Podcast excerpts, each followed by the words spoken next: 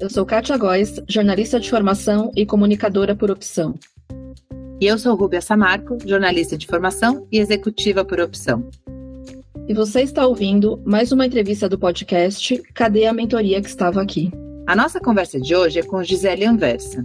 Essa engenheira civil é dona de uma experiência diversa, indo da engenharia de planejamento em 2008, passando por gerência de construção, criação de startups, até chegar à gestão de produtos, o seu foco de trabalho desde 2018.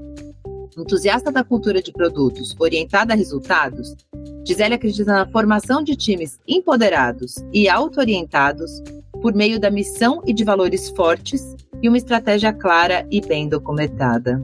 Oi, Gisele, tudo bom? Olá, Rubia. Olá, tudo bem com você? Tudo bem, Kátia? É uma alegria estar aqui conversando com vocês, contando um pouquinho da minha trajetória e compartilhando um pouco do que eu vi e vivi nessa minha trajetória. A alegria, na verdade, é toda nossa.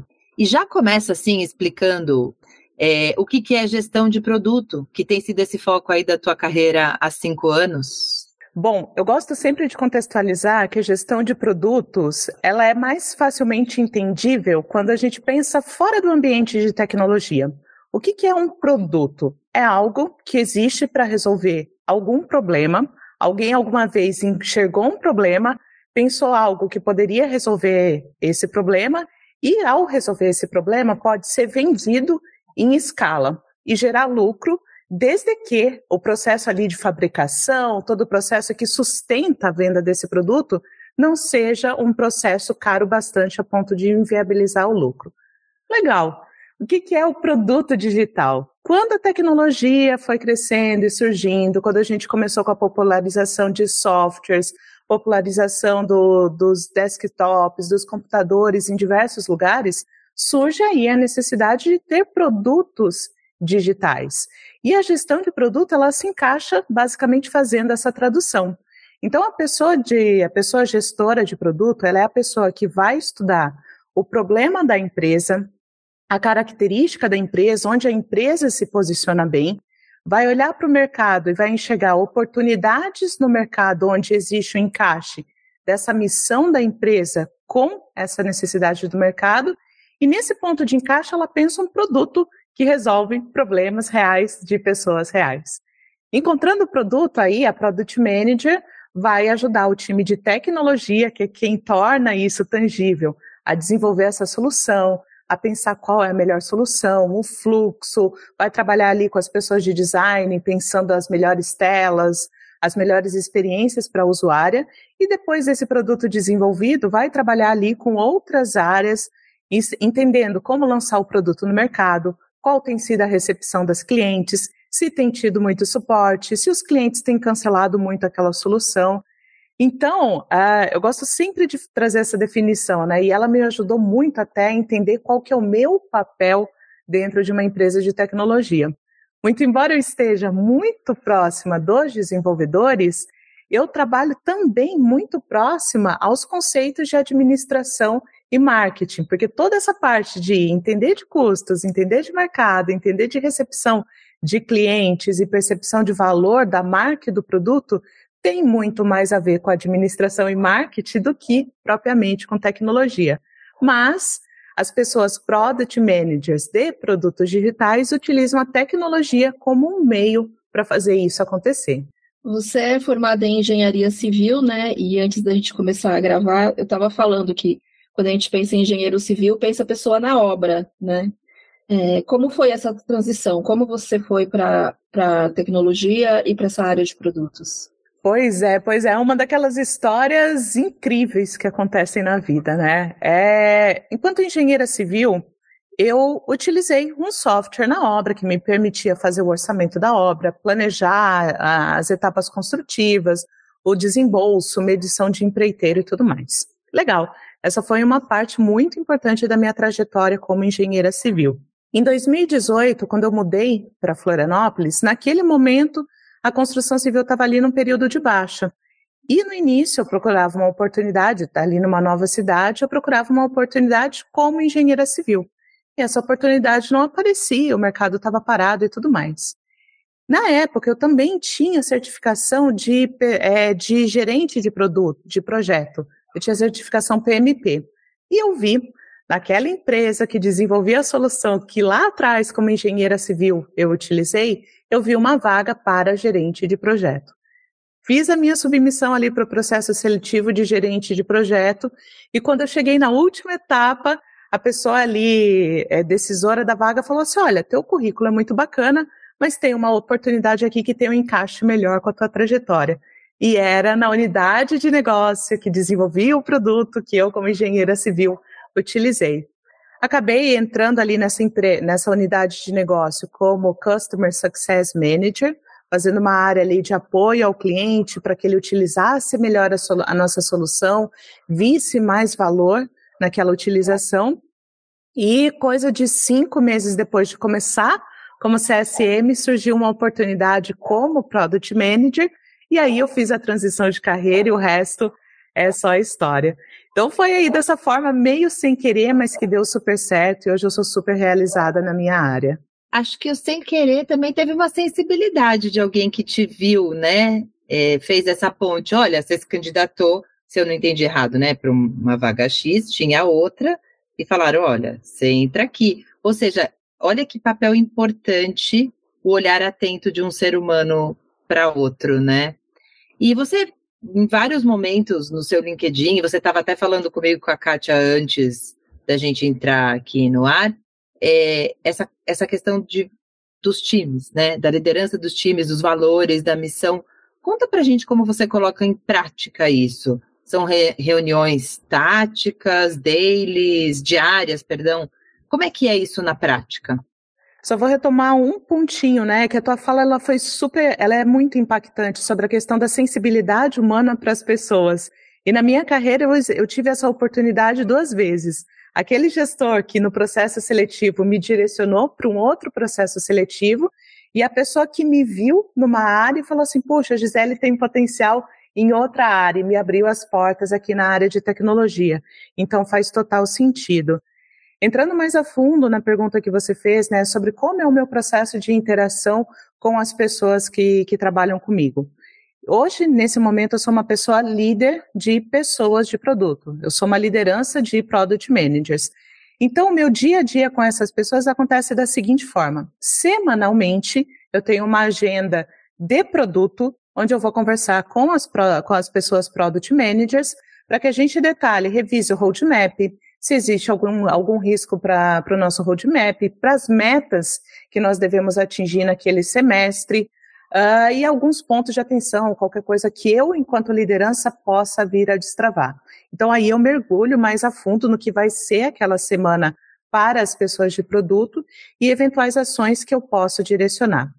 Adicionalmente a isso, uma vez por semana nós temos um encontro onde os meus pares, líderes da área de engenharia e designer, nos reunimos com lider as lideranças dessas disciplinas nos squads. Então, Product Manager, a pessoa de design naquela squad e a pessoa líder de tecnologia naqueles squads. Acho que Nesse vale momento... o que é squad, sabia? Opa, opa, bora lá. Squad é a, organiza a menor organização de pessoas dentro de uma estrutura de desenvolvimento. Então, a Squad, geralmente, ela, ela é plenamente capaz de desenvolver aquela solução. O que, que é plenamente capaz de desenvolver aquela solução quando a gente fala em tecnologia? Eu vou ter, basicamente, uma pessoa de produto, uma pessoa de design e algumas pessoas de tecnologia, front-end, back-end ou full stack. Se for um produto de dados, vou ter uma pessoa ali de dados. Se for um produto que tem alguma necessidade de inteligência artificial, posso ter pessoas específicas para isso, mas o squad ele tem capacidade de, entendendo o escopo, entendendo o que deve ser desenvolvido, essas pessoas conseguem realizar essa missão. E como eu estava comentando, né, nessa agenda semanal ali, então, as três lideranças se reúnem com as três lideranças situacionais ali do squad, para a gente não parar todo o squad naquele momento, né, trazer todos os desenvolvedores, a gente acaba trazendo as lideranças, os pontos focais, e a gente tem ali uma discussão mais de uh, como estamos indo, como as disciplinas estão trabalhando em conjunto, quais as grandes entregas, o que, que a gente tem para comemorar nessa semana, quais os pontos de atenção. É um momento também muito rico, onde as lideranças dão visibilidade da parte estratégica, que às vezes fica um pouco mais distante das pessoas ali na operação. Então, ali as, as lideranças vão trazer outros insights para que o time troque entre si e a gente consiga construir a identidade de tribo, que é uma outra forma de organização que reúne um ou mais, é, dois ou mais squads que têm propostas de negócio parecidas. E por que, que essa reunião de tribo ela é importante? Porque, por exemplo, uma entrega aqui que a gente acabou de realizar. Uma, um dos squads que eu lidero é um squad que ele trabalha muito com dados de clientes, com as informações ali que quando um cliente de uma empresa de marketing cadastra, essas informações têm que ser organizadas para que eu possa criar, por exemplo, uma campanha de marketing, algo dessa forma. Então, eu tenho um time que trabalha com essas informações de clientes. E o meu outro squad ali que eu lidero é um squad que trabalha com a segmentação. Então, ele pega essas informações e segmenta o trabalho de um tem impacto no outro. E esse squad de dados estava fazendo uma, uma implementação que impactava nessa outra squad de segmentação. Nessa conversa, a gente estabeleceu essa sinergia, estabeleceu os prazos e ajustou ali os pontos para que nem o roadmap de um squad tivesse impacto e nem do outro. É um momento muito rico onde a gente aproxima essa, esses squads com propostas de trabalho parecidas para ter ali mais ganho na entrega de valor, mais fluidez e diminuir ali a possibilidade de atrasos nas nossas entregas. É, a sua experiência na engenharia, acho que te ajudou, né, a trabalhar com soluções voltadas para a construção civil, né? Foi uma porta de entrada para você entrar na tecnologia. E pessoas de, de, outros, de outras áreas, como elas podem se preparar para entrar no, numa área de produtos? O que, que elas podem fazer? Eu acredito fortemente, Kátia, é, que se você está em transição de carreira, a porta mais fácil de se abrir para você é uma porta que tem uma similaridade com aquilo que você faria, é, fazia anteriormente. Basicamente, o que uma pessoa product manager faz no seu dia a dia, e aí eu vou falar da cadeira onde eu sento, que é onde eu tenho mais domínio. É, existe ali um conhecimento muito forte de negócio, que são as características de mercado, como, como aquela área funciona, que lá atrás, por exemplo, eu, engenheira civil, eu entendia muito bem sobre construção civil, que foi onde eu comecei. Existe o um entendimento de tecnologia, que é entender ali sobre, sobre a, a, a, ciência mesmo da computação, né? Como as informações se organizam, o que é um processo de desenvolvimento, e existe ali um outro lado que é entender sobre a usuária, que é entender sobre qual a melhor forma de pensar uma solução, qual o fluxo, como eu converso ali com as pessoas para entender essa necessidade.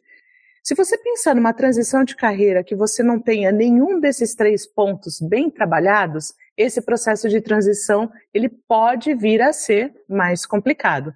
Então, para pessoas que pensam em vir para a área de gestão de produtos, eu, esse é o primeiro ponto que eu, que eu acredito que deva ser analisado. Olhando para negócio, tecnologia e design, experiência da usuária, qual que é a sua maior força? Geralmente, as pessoas que fazem transição se aproximam de áreas de negócio onde elas estavam ali mais próximas. Outro ponto que pode ajudar nessa transição é, a partir do momento que eu entendi ali o que uma Product Manager faz, eu buscar oportunidades para praticar isso no meu dia a dia. Talvez isso seja um pouco mais complexo, principalmente nesse ano turbulento que a gente está vivendo, mas muitas empresas de tecnologia, quando querem desenvolver uma nova solução, organizam hackathons, quer chamar ali equipes menores de desenvolvimento, desenvolvedores, pessoas de design e pessoas de negócio que se unem em equipes para pensar soluções. Eu conheço muitas pessoas desenvolvedoras, designers e pessoas de produto que começaram essa jornada, que conseguiram até mesmo oportunidades em empresas de tecnologia participando desses hackathons. E o terceiro ponto seria o terceiro, o terceiro benefício, eventualmente, de participar de um hackathon ou se aproximar de uma comunidade, quer seja de produto, uma comunidade de design, uma comunidade de desenvolvimento, que é o networking.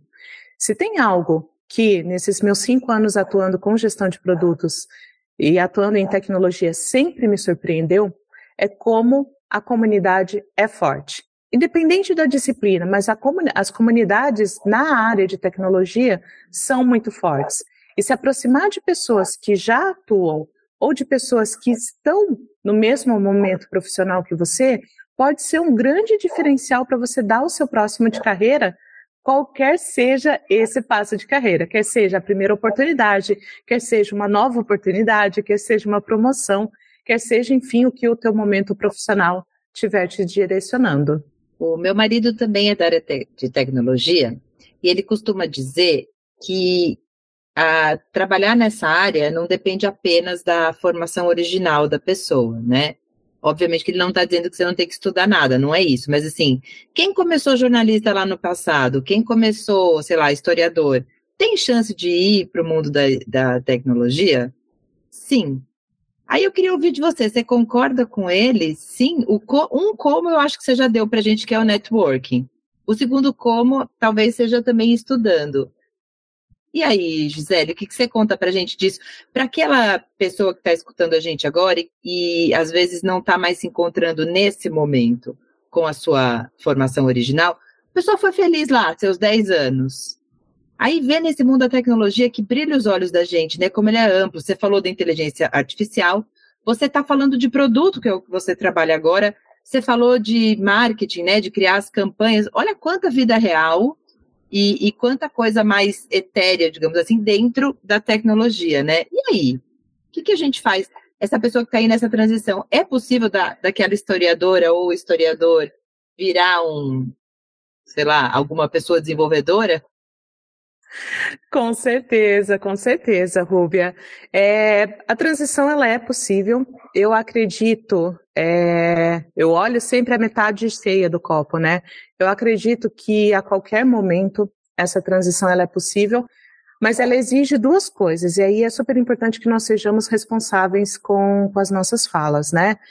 Para a área de gestão de produto e design, estamos num momento delicado. No momento onde as vagas se tornaram mais escassas, onde a exigência por qualificação e por experiência está maior, e isso dificulta a transição dificulta, não torna impossível. O que, que, é necessário, né? E eu sempre converso muito sobre isso com as pessoas e até mesmo nas mentorias que eu realizo. É, primeiro de tudo, entender o porquê dessa transição de carreira. O que, que você está buscando? O que, que te deixa infeliz na tua profissão atual e que você está buscando na outra, na outra profissão? Uma resposta que não é uma boa resposta é dinheiro. Poxa, ok, profissões de tecnologia tendem a ter uma boa remuneração, mas só a remuneração não vai, não vai ser o, o combustível suficiente para você ter a resiliência para esse processo. Porque vai ter muita noite em claro, vai ter muito desafio, vai ter você abandonar tudo aquilo que você conhecia e deixar para trás. Por exemplo, a gente estava conversando, né? É, eu me lembro que eu levei dois anos para conseguir me formar em uma disciplina. Eu, eu cursei a primeira vez, reprovei, fui lá, cursei de novo e aí sim eu fui aprovada. Hoje em dia, eu não uso nada dessa disciplina. Então, o que eu quero dizer aqui é que na transição de carreira você tem que ter essa resiliência de entender que tudo aquilo que você fez antes, todo aquele sacrifício, uma parte não, não vai ser ligada diretamente aonde você está indo. E se você não tem um propósito muito claro do porquê que você está fazendo esse movimento, não vai dar certo. E, uh, ah, para fechar, eu acredito muito no, no preparo para esse movimento, sabe? Poxa, se prepare antes, não se lance num desafio dessa magnitude, principalmente na minha leitura, e vai ser uma fala um pouco dura, principalmente se você é uma pessoa com uma idade que o mercado tende a ser reticente, eu estou falando de 40 mais, eu estou falando de mulheres em idade para, para serem mães, é preciso que a gente entenda que o mercado pode ter uma certa resistência com isso. Se você não tiver um planejamento financeiro e familiar para isso, esse processo de transição pode se tornar ainda mais complicado. Então, complementando né, os pontos que você trouxe, além do networking, além do, do estudo, vale muito o entendimento do teu propósito, do que, que você está buscando ali do outro lado da ponte e, objetivamente, o planejamento que você tem para isso. Com quem você vai falar, que curso você vai fazer, quanto tempo você suporta sem um orçamento, qual a sua rede de apoio para esse processo de estruturação, quem vão ser as pessoas ao seu redor que vão te estruturar com isso, por qual empresa você quer começar a se aplicar, como você traduz o seu currículo, o que, que uma pessoa de produto faz que você já fazia anteriormente, o que, que um desenvolvedor faz que você já sabia fazer anteriormente. Então, essa preparação, essa racionalização também são muito importantes. Eu queria puxar esse gancho aí do que você falou que para as mulheres é, é complicado também, né? A questão de querer ter filho, a questão da idade. É, você é formada há 18 anos, né? Que você falou? É, Isso. Você vê muita diferença de quando você se formou na engenharia e agora na tecnologia? Como, como está o mercado para as mulheres? Você acha que melhorou de alguma maneira? Uau, baita pergunta, hein? Eu me recordo que de um episódio no, no meu início de carreira que por eu ser mulher numa área machista como a construção civil, eu enfrentei muitas resistências porque eu era mulher eu era uma mulher jovem. Hoje em dia, é, talvez isso seja um benefício da tecnologia. Eu, eu vejo na tecnologia uma resistência menor à idade e uma resistência menor ao, ao seu gênero, à sua identificação de gênero. Isso é um aspecto positivo. Não quer dizer que a dificuldade não exista. E essa dificuldade, na minha percepção, ela está muito associada ao quanto você consegue se dedicar a, a se preparar e evoluir às próximas oportunidades profissionais que surgem na sua carreira. Tem tantas coisas específicas nessa área de tecnologia, né? De que, que outras formações você acha que são importantes para a pessoa entrar nessa área? Bom, eu vou separar em duas grandes áreas, né? Vou separar ali no primeiro ponto a área de produto e design e vou separar ali do outro lado a área de tecnologia.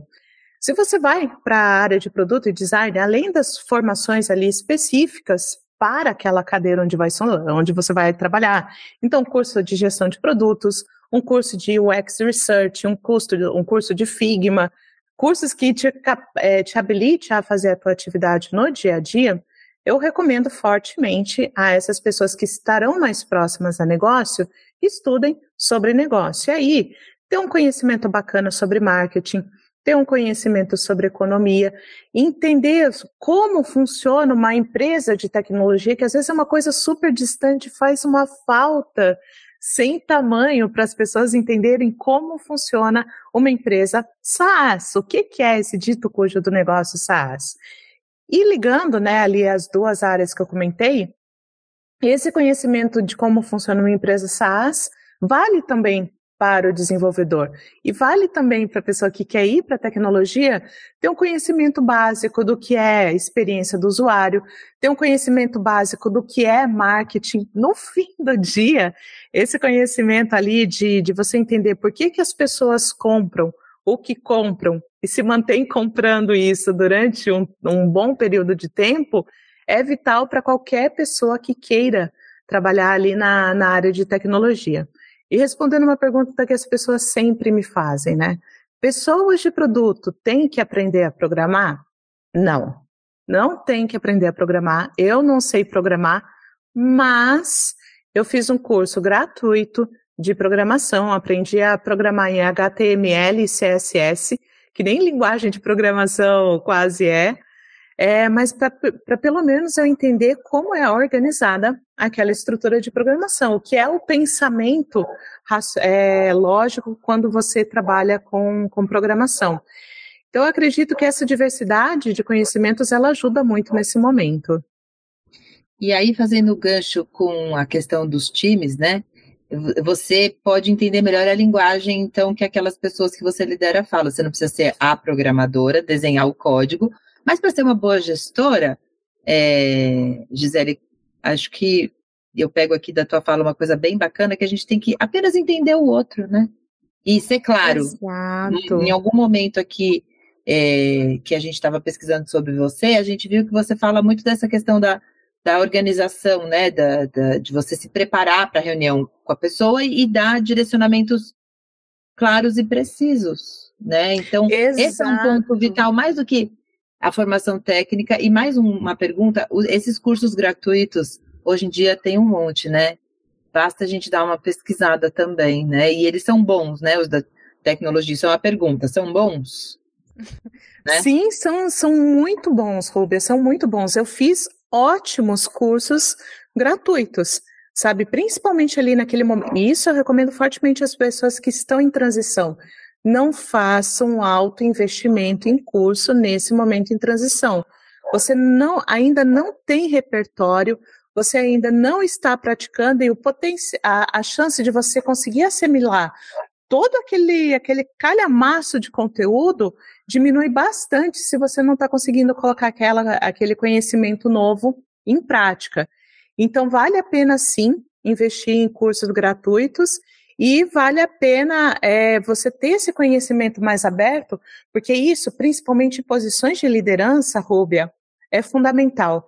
Quando você consegue entender o que a outra pessoa está falando e colocar isso numa linha de raciocínio que para você faz sentido, você sabe fazer as perguntas certas para obter a informação que para você é relevante.